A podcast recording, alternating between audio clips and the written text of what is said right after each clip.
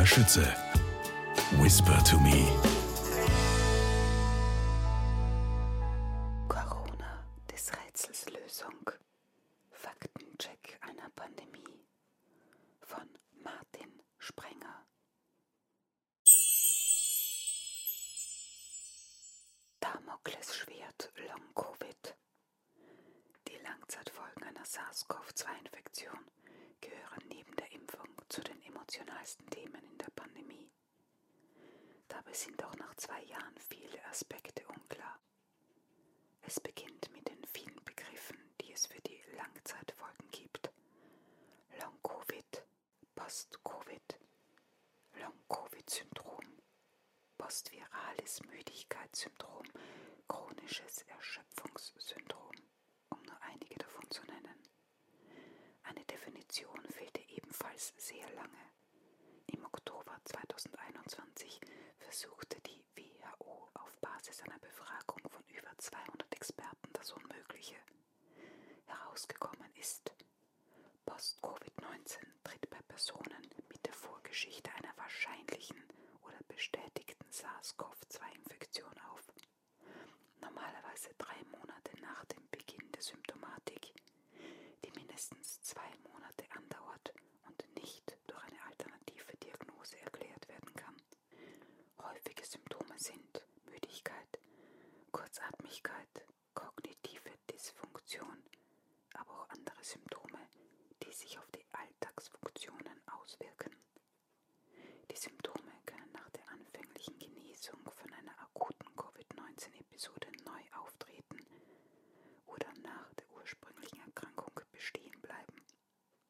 Die Symptome können auch im Laufe der Zeit schwanken oder wiederkehren.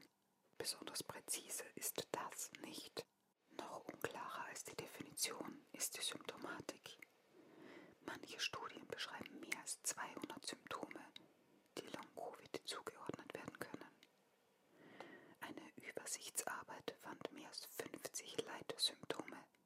Die häufigsten sind Müdigkeit und Erschöpfung, Muskelschwäche und Gelenkschmerzen, allgemeines Unwohlsein, Kurzatmigkeit und Atemnot, Atembeschwerden, Husten, Störungen des Geschmacks- und Geruchssinns, Schwindel, Schmerzen im Brustbereich, Herzklopfen, Herzstolpern, Gerinnungsstörungen, Schlafstörungen, Kopfschmerzen, Konzentrations- und Gedächtnisprobleme, Haarausfall, Nierenerkrankungen, Stoffwechselstörungen, Angstzustände und depressive Verstimmungen.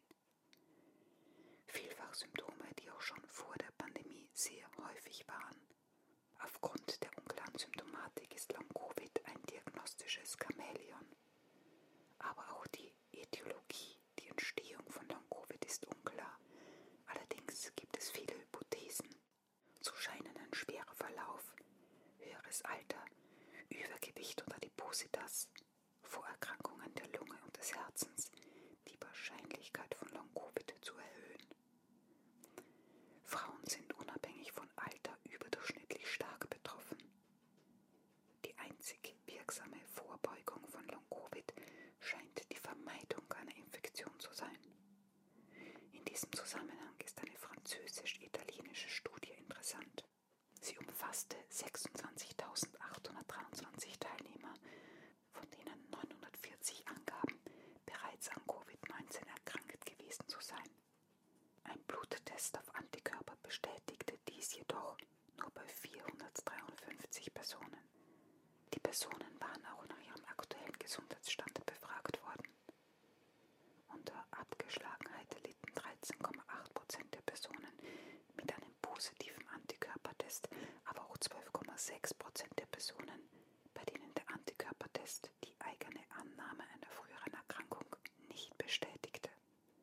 Gemäß den Autoren deuten die Ergebnisse darauf hin, dass, Zitat, anhaltende körperliche Symptome nach einer Covid-19-Infektion eher mit dem Glauben, mit SARS-CoV-2 infiziert worden zu sein, als mit einer im Labor bestätigten Covid-19-Infektion in Verbindung gebracht werden könnten. Zitat Ende. In jedem Fall ist Long-Covid ungleich in der Bevölkerung verteilt. Schon allein aufgrund der Tatsache, dass das Infektionsrisiko speziell im ersten Jahr der Pandemie ungleich verteilt war. Aber auch die Prävalenz von Long-Covid ist unklar. Eine belgische Forschungsgruppe hat dies in einem Review visualisiert. Die Grafik umfasst fast 100 Studien. Die Prävalenz schwankt von fast 0 bis über 90 Prozent, wobei neben der Definition vor allem der Zeitraum und die betrachtete Personengruppe entscheidend waren. So fanden sich bei hospitalisierten Personen deutlich höhere Prävalenzen als bei nicht hospitalisierten Personen. Große methodische Unterschiede führen augenscheinlich zu sehr unterschiedlichen Ergebnissen. Open Safely ist die wohl weltweit beste Datenbank zur Versorgung außerhalb von Krankenhäusern. Sie umfasst Daten von 96 Prozent der Bevölkerung Englands. Eine Auswertung des Zeitraums zwischen 1. Februar 2020 und 25. April 2021 fand erstaunlich wenig Diagnosen von Long-Covid. Genauer gesagt Das ist deutlich weniger als in den bisherigen Studien mit vor allem hospitalisierten Personen. Für diese große Diskrepanz führen die Autoren mehrere Gründe an. Zitat Dies kann eine Unterkodierung, eine suboptimale Kommunikation klinischer Begriffe, eine Unterdiagnose, eine wirklich niedrige Prävalenz von Long-Covid oder eine Kombination von allen Faktoren widerspiegeln. Zitat Ende. Aufgrund der unscharfen Definition, der unklaren Etiologie und einer stark schwankenden Prävalenz gibt zu Long-Covid viele Anekdoten, aber wenig harte Fakten. Deshalb sind Datenbanken wie OpenSafely so wichtig. Sie sind aber auch auf eine korrekte Erfassung von Diagnosen angewiesen. In Österreich wird immer wieder behauptet, dass 10% aller jemals mit SARS-CoV-2 infizierten Personen Long-Covid entwickeln. Das wären für Österreich mit Stand April 2022 über 350.000 Personen. Und bei ca. 4.000 allgemeinmedizinischen Kassenärzten müsste somit jeder von ihnen fast 90 Long-Covid-Patienten versorgen. Und eine unkomplizierte Umfrage würde rasch zeigen, dass die Zahlen in der Realität mindestens um den Faktor 30 niedriger liegen. Aber selbst 10.000 Betroffene wären eine hohe Zahl. Es gibt mit Sicherheit Long-Covid-Fälle bei Erwachsenen, wenn auch nicht in dem Ausmaß wie immer behauptet. Noch komplizierter wird es bei Kindern und Jugendlichen. Auch da gibt es abenteuerliche Anekdoten. Zum Glück aber auch immer mehr Studien mit Kontrollgruppen. So hat eine Schweizer Forschungsgruppe eine Übersichtsarbeit mit 14 Studien veröffentlicht. Allerdings hat nur fünf Studien eine Kontrollgruppe. Drei Studien und zwei Studien fanden keinen Unterschied zu Kindern und Jugendlichen mit Nachweis einer SARS-CoV-2-Infektion.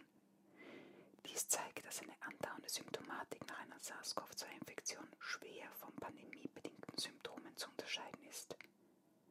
Eine noch aktuellere Übersichtsarbeit, eine dänische Studie und die norwegische Gesundheitsbehörde